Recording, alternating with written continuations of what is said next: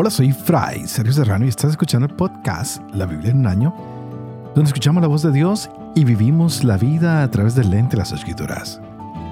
El podcast de la Biblia es presentado por Ascension. Usando la cronología de la Biblia de Great Adventure, leeremos desde Génesis hasta Apocalipsis, descubriendo cómo se desarrolla la historia de salvación y cómo encajamos en esa historia hoy. ¡Wow! ¡Qué historia tan linda! Estamos en el undécimo periodo de la historia bíblica. Son 12, ya estamos llegando casi al final. Hemos ah, leído el nacimiento de Jesús y culminaremos con su muerte y resurrección. Es algo muy interesante. Y estamos leyendo el último de los cuatro evangelios que teníamos para este periodo. Hicimos ya Mateo, Marcos, Lucas y Juan. Ah, pues estamos en este de Lucas, que son los cuatro evangelios es un Jesús que entra en la historia de la humanidad, en la historia de Israel. Es un Jesús que ha sido anunciado por el ángel Gabriel. También Gabriel ha anunciado a Juan el Bautista, quien es el precursor de Jesús. Y hoy recibe María un título que recordamos todos los días al rezar el Santo Rosario y que lo hemos visto desde ayer, la llena de gracias. Y María que respondía que ahí estaba la esclava del Señor y que se hiciera en ella, según su palabra, nos pone a nosotros a pensar en que debemos confiar siempre en esa providencia de Dios. Y a lo que Él nos pide decirle sí y saber que todo lo que Dios hace siempre es para nuestro bien, para nuestra salvación.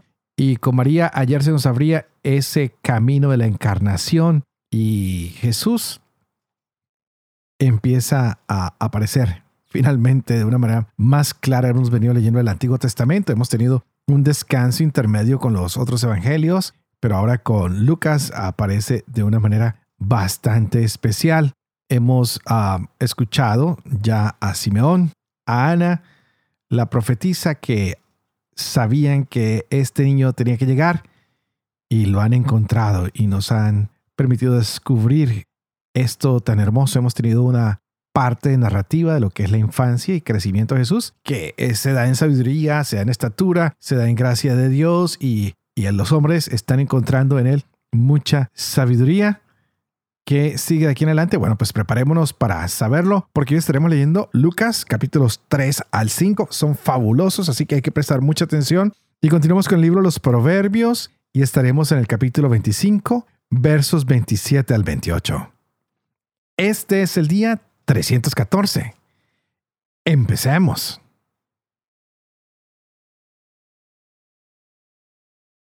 Lucas capítulo 3. En el año 15 del imperio de Tiberio César, siendo Poncio Pilato procurador de Judea, Herodes tetrarca de Galilea, Filipo su hermano tetrarca de Iturea y de Traconítida, y Lisanias, tetrarca de Avilene, en el pontificado de Anás y Caifás, fue dirigida la palabra de Dios a Juan, hijo de Zacarías, en el desierto, y se fue por toda la región del Jordán, proclamando un bautismo de conversión para perdón de los pecados, como está escrito en el libro de los oráculos del profeta Isaías.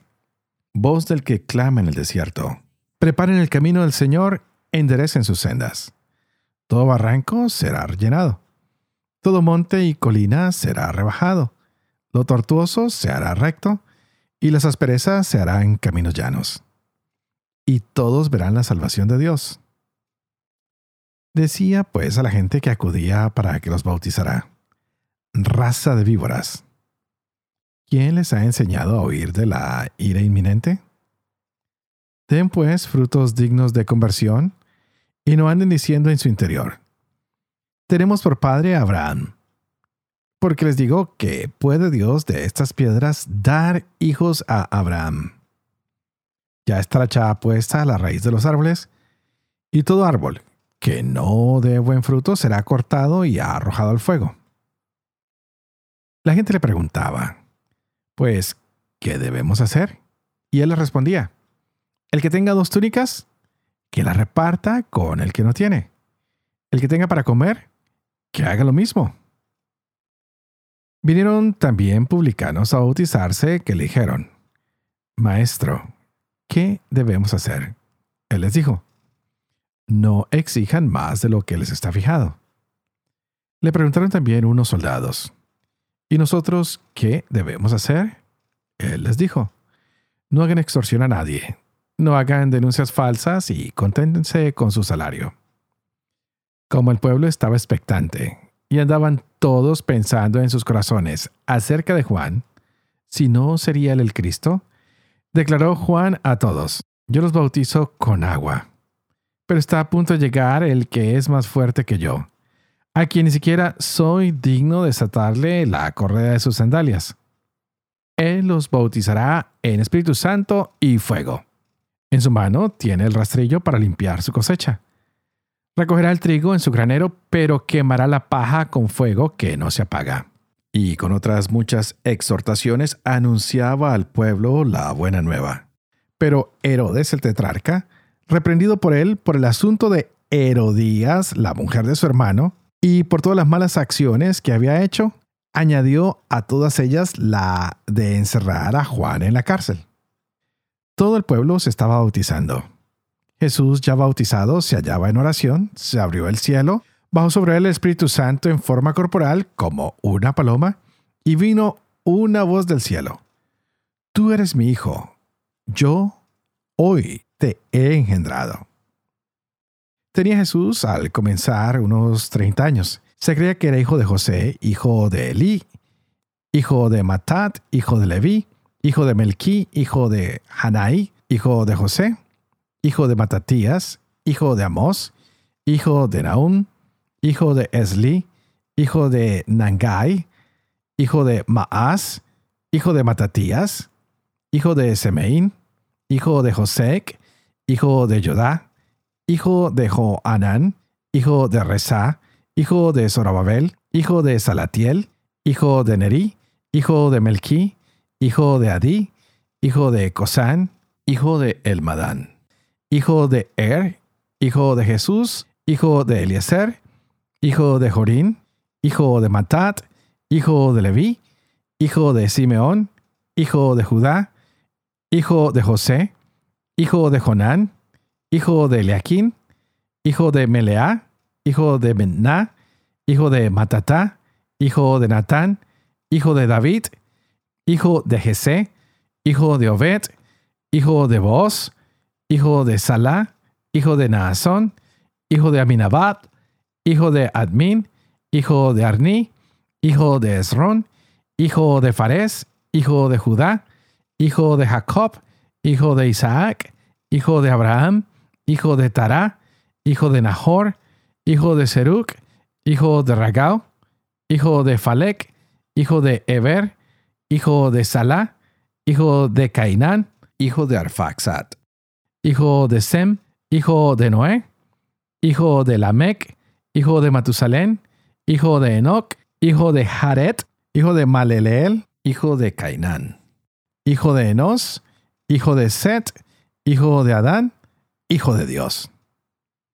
Jesús, lleno de Espíritu Santo, se volvió del Jordán y era conducido por el Espíritu en el desierto durante cuarenta días, tentado por el diablo no comió nada en aquellos días, y al cabo de ellos sintió hambre.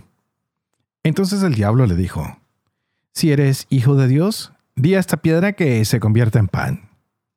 Jesús le respondió, Está escrito, no solo de pan vive el hombre. Llevándole luego a una altura, le mostró en un instante todos los reinos de la tierra y le dijo el diablo, Te daré todo el poder y la gloria de estos reinos, porque me la han entregado a mí, y yo se la doy a quien quiero. Si pues me adoras, toda será tuya. Jesús le respondió, Está escrito, adorarás al Señor tu Dios y solo a Él darás culto. Lo llevó después a Jerusalén, lo puso sobre el alero del templo y le dijo, Si eres hijo de Dios, tírate de aquí abajo porque está escrito, a sus ángeles te encomendará para que te guarden, y en sus manos te llevarán para que no tropiece tu pie en piedra alguna. Jesús le respondió, está dicho, no tentarás al Señor tu Dios. Acabada toda tentación, el diablo se alejó de él hasta el tiempo oportuno. Jesús volvió a Galilea por la fuerza del Espíritu y su fama se extendió por toda la región.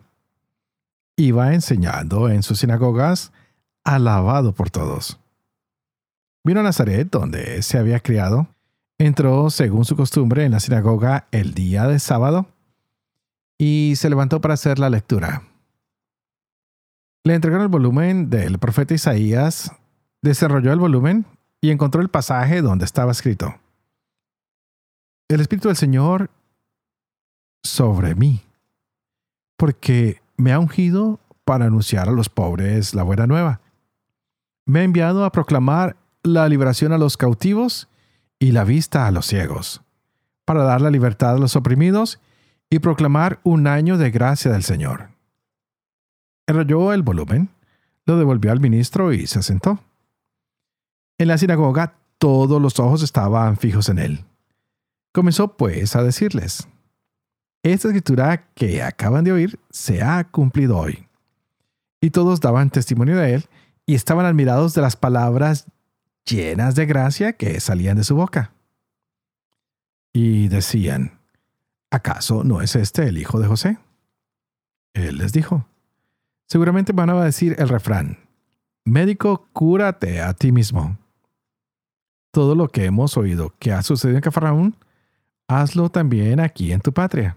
Y añadió, en verdad les digo que ningún profeta es bien recibido en su patria. Les digo de verdad, muchas viudas había en Israel en los días de Elías, cuando se cerró el cielo por tres años y seis meses, y hubo gran hambre en todo el país, y en ninguna de ellas fue enviado Elías, sino a una mujer viuda de Sarepta de Sidón. Y muchos leprosos había en Israel en tiempos del profeta Eliseo, y ninguno de ellos fue purificado, sino Naamán el sirio. Al oír estas cosas, todos los de la sinagoga se llenaron de ira. Y levantándose, lo arrojaron fuera de la ciudad y lo llevaron a una altura escarpada del monte sobre el cual estaba edificada su ciudad para despeñarle. Pero él, pasando por medio de ellos, se marchó. Bajó a Cafarnaún, ciudad de Galilea, y los sábados les enseñaba.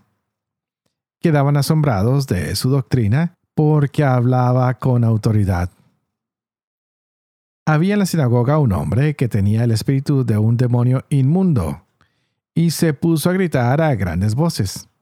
Ah, ¿qué tenemos nosotros contigo, Jesús de Nazaret? ¿Has venido a destruirnos? Sé quién eres tú, el santo de Dios. Jesús entonces le ordenó diciendo, Cállate y sal de él. Y el demonio, arrojándole en medio, salió de él sin hacerle ningún daño. Quedaron todos asombrados y se decían unos a otros, ¿qué palabra esta? Manda con autoridad y poder a los espíritus inmundos y salen. Y su fama se extendió por todos los lugares de la región. Al salir de la sinagoga entró en la casa de Simón la suegra de Simón estaba con mucha fiebre y le rogaron por ella. Inclinándose sobre ella, ordenó a la fiebre y la fiebre la dejó. Ella, levantándose al punto, se puso a servirles. A la puesta del sol, todos cuantos tenían enfermos de diversas dolencias se los llevaban, y él, poniendo las manos sobre cada uno de ellos, los curaba. Salían también demonios de muchos gritando y diciendo, Tú eres el Hijo de Dios. Pero él les ordenaba y no les permitía hablar porque sabían que él era el Cristo. Al hacerse día salió y se fue a un lugar solitario. La gente le andaba buscando y llegando hasta él trataban de retenerle para que no les dejara. Pero él les dijo, también a otras ciudades tengo que anunciar la buena nueva del reino de Dios, porque a esto he sido enviado. E iba predicando por las sinagogas de Judea. Estaba él a la orilla del lago Genezaret y la gente se agolpaba a su alrededor para oír la palabra de Dios. Cuando vio dos barcas que estaban a la orilla del lago. Los pescadores habían bajado de ellas y estaban lavando las redes. Subiendo a una de las barcas que era de Simón, le rogó que se alejara un poco de tierra, y sentándose enseñaba desde la barca a la muchedumbre. Cuando acabó de hablar, dijo a Simón, Rema a mar adentro, y echen sus redes para pescar. Simón le respondió, Maestro, hemos estado bregando toda la noche y no hemos pescado nada, pero por tu palabra echaré las redes. Y haciéndolo así, pescaron gran cantidad de peces, de modo que las redes amenazaban romperse. Hicieron señas a los compañeros de la otra barca para que vinieran en su ayuda. Vinieron, pues, tanto las dos barcas que casi se hundían. Al verlo Simón Pedro cayó a las rodillas de Jesús diciendo, Aléjate de mí, Señor, que soy un hombre pecador. Pues el asombro se había apoderado de él y de cuantos con él estaban a causa de los peces que habían pescado. Y lo mismo de Santiago y Juan, hijos de Zebedeo, que eran compañeros de Simón. Jesús dijo a Simón, No temas, desde ahora serás pescador de hombres. Llevaron a tierra las barcas y dejándolo todo, le siguieron. Estando en una ciudad, se presentó un hombre cubierto de lepra que, al ver a Jesús, se echó rostro en tierra y le rogó diciendo, Señor, si quieres, puedes limpiarme. Él extendió la mano, le tocó y dijo, Quiero, queda limpio. Y al instante le desapareció la lepra. Le ordenó que no se lo dijera a nadie. Y añadió, Vete, preséntate al sacerdote y haz la ofrenda por tu purificación como prescribió Moisés, para que le sirva de testimonio. Su fama se extendía cada vez más y una numerosa multitud afluía para oírle y ser curados de sus enfermedades. Pero él se retiraba a los lugares solitarios donde oraba. Un día que estaba enseñando, había sentados algunos fariseos y doctores de la ley que habían venido de todos los pueblos de Galilea y Judea y de Jerusalén. El poder del Señor le hacía obrar curaciones. En esto unos hombres trajeron en una camilla a un paralítico y trataban de introducirle para ponerle delante de él. Pero no encontrando por dónde meterle a causa de la multitud, subieron a la azotea. Le bajaron con la camilla a través de las tejas y le pusieron en medio delante de Jesús. Viendo Jesús la fe que tenían, dijo, Hombre, tus pecados te quedan perdonados. Los escribas y fariseos empezaron a pensar, ¿quién es este que dice blasfemias? ¿Quién puede perdonar pecados sino solo Dios? Conociendo a Jesús, sus pensamientos les dijo, ¿qué están pensando en sus corazones? ¿Qué es más fácil decir? ¿Tus pecados te quedan perdonados o decir, levántate y anda? Pues para que sepan que el Hijo del Hombre tiene en la tierra poder de perdonar pecados, dijo al paralítico, A ti te digo, levántate, toma tu camilla y vete a tu casa. Y al instante, levantándose delante de ellos, tomó la camilla en que estaba acostado y se fue a su casa glorificando a Dios. El asombro se apoderó de todos y glorificaban a Dios. Y llenos de temor decían, Hoy hemos visto cosas increíbles. Después de esto salió y vio a un publicano llamado Leví sentado en el despacho de impuestos y le dijo, Sígueme. Él dejándolo todo, se levantó y le siguió. Leví le ofreció en su casa un gran banquete. Había un gran número de publicanos y de otros que estaban a la mesa con ellos. Los fariseos y sus escribas murmuraban diciendo a los discípulos, ¿Cómo es que comen y beben con los publicanos y pecadores? Les respondió Jesús, No necesitan médico los que están sanos, sino los que están mal. No he venido a llamar a conversión a justos, sino a pecadores. Ellos le dijeron, los discípulos de Juan ayunan frecuentemente y recitan oraciones, igual que los de los fariseos. pero los tuyos no se privan de comer y beber. Jesús les dijo, ¿pueden acaso hacer ayunar a los invitados a la boda mientras el novio está con ellos? Días vendrán en que les será arrebatado el novio. Entonces, en aquellos días ayunarán. Les dijo también una parábola.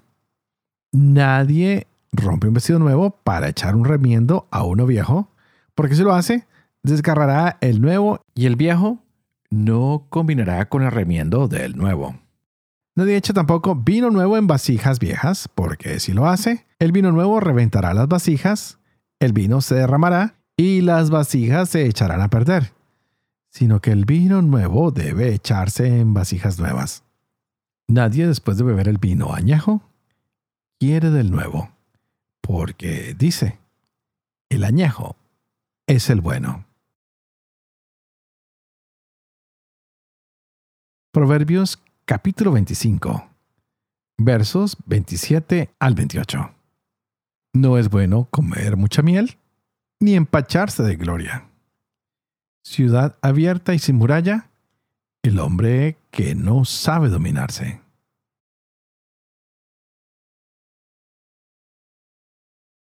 Padre de amor y misericordia, tú que haces elocuente la lengua de los niños, educa también la mía, e infunde en mis labios la gracia de tu bendición. Padre, Hijo y Espíritu Santo.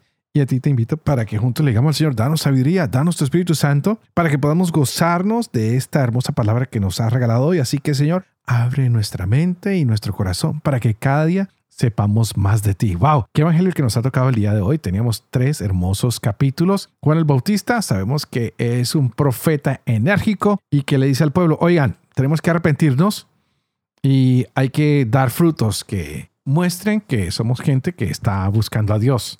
Así que con Juan la gente empieza a buscar el camino del Señor y de aquí en adelante vamos a ver a Jesús que comienza su ministerio público, pero primero va donde Juan, se hace bautizar y de ahí es conducido por el Espíritu al desierto, un tiempo de preparación donde está en oración y ayuno y allí experimenta diversas pruebas de Satanás y por supuesto sale en victoria y demuestra que con la ayuda del ayuno, de la oración, es como establecemos el reino de Dios y empezamos a vencer a Satanás, quien no tuvo ninguna victoria frente a Jesús. Jesús sabemos que siempre fue fiel al Padre y nos mostró que ese es el camino que tú y yo debemos seguir. Es por eso que aquí en adelante vamos a ver a Jesús regresando a Nazaret, donde empieza a predicar en la sinagoga, donde empieza a dar la buena noticia y le dice a la gente que tiene el corazón en mil pedazos, ha llegado la sanación, ha llegado la salvación, empieza a anunciar que aquí está el reino de Dios y que de aquí en adelante vamos a encontrar a un Dios que es un juez, pero justo, que quiere el bien de este mundo. Pero por supuesto la gente de su propia región, en Nazaret, lo rechazan porque lo conocen. Más adelante va a tener el mismo problema en Cafarnaún, pero Cafarnaún es conocida como la ciudad de Jesús y es donde mucha gente lo escucha hablar, donde pasan muchos milagros, donde está en la sinagoga y donde hay muchas bendiciones. Es más, allí pues ha curado a la suegra de Pedro. Y de aquí ya vamos viendo a un Jesús que está constantemente acercándose a la gente, hace el llamado a sus primeros discípulos, está con ellos, no tiene miedo de restaurar la salud a los enfermos, de acercarse a ellos, no tiene miedo de decir tus pecados te son perdonados y ya empiezan a formar un círculo de amigos muy íntimo y entre esos ha puesto a un publicano. La gente se escandaliza y Jesús tiene una determinación. ¿Y cuál es esta? Viene por los pecadores. Viene por los que están necesitados del amor de Dios. Viene haciendo a algunos hombres que eran pescadores, les cambia su llamado y los hace pescadores de hombres la gente está pensando, ¿qué va a pasar con estos hombres? ¿Qué es lo que va a pasar de aquí en adelante? Y es que se va a instaurar el reino de Dios. Qué hermoso ver a un Jesús que sana, que da dignidad a las personas, que da un nuevo llamado, una nueva ocasión a estos hombres que se acerca para sanar, no para juzgar, que está trabajando constantemente por el bien de la comunidad y aunque es rechazado, sigue haciendo anuncios de que Dios está presente, de que Dios es un Dios que perdona los pecados, de que Dios quiere la conversión de los hombres. Lo que empezó Juan el Bautista, Jesús lo lleva ahora a plenitud, entregando ese mensaje del reino de los cielos, la buena nueva, la buena noticia. Y ojalá nos concentráramos en esto, porque a veces queremos que la buena noticia sea como de miedo. No, es de alegría, es de saber que con el Señor hay victoria, que en el Señor nos beneficiamos todos, que en el Señor podemos encontrar la dicha que estábamos buscando, que no nos sintamos ya tristes, que no nos sintamos perdidos, sino que nos sintamos encontrados por este hombre que de aquí en adelante busca a sus discípulos, quienes más adelante serán sus apóstoles, sus enviados para extender este reino por todos los lugares, hasta este lugar donde tú estás. Hoy el Señor nos sigue llamando y tal vez te está llamando a ti para que extiendas este mensaje un poco más allá y para que tú también seas pescador o pescadora de hombres y de mujeres que necesitan escuchar que Dios es un juez justo, amoroso y que si hacemos oración y ayuno con Él, tendremos victoria frente a la tentación. Bueno, me despido orando por ustedes y ustedes por favor oren por mí para que yo pueda seguir siendo fiel a este ministerio que se me ha confiado de llevar adelante la Biblia en un año para que yo pueda vivir con fe esto que leo y que comparto con ustedes, para que pueda enseñar siempre la verdad y sobre todo para que pueda cumplir lo que he enseñado. Y que la bendición de Dios Poderoso, que es Padre, Hijo Espíritu Santo, descienda sobre cada uno de ustedes y los acompañe siempre. Que Dios los bendiga.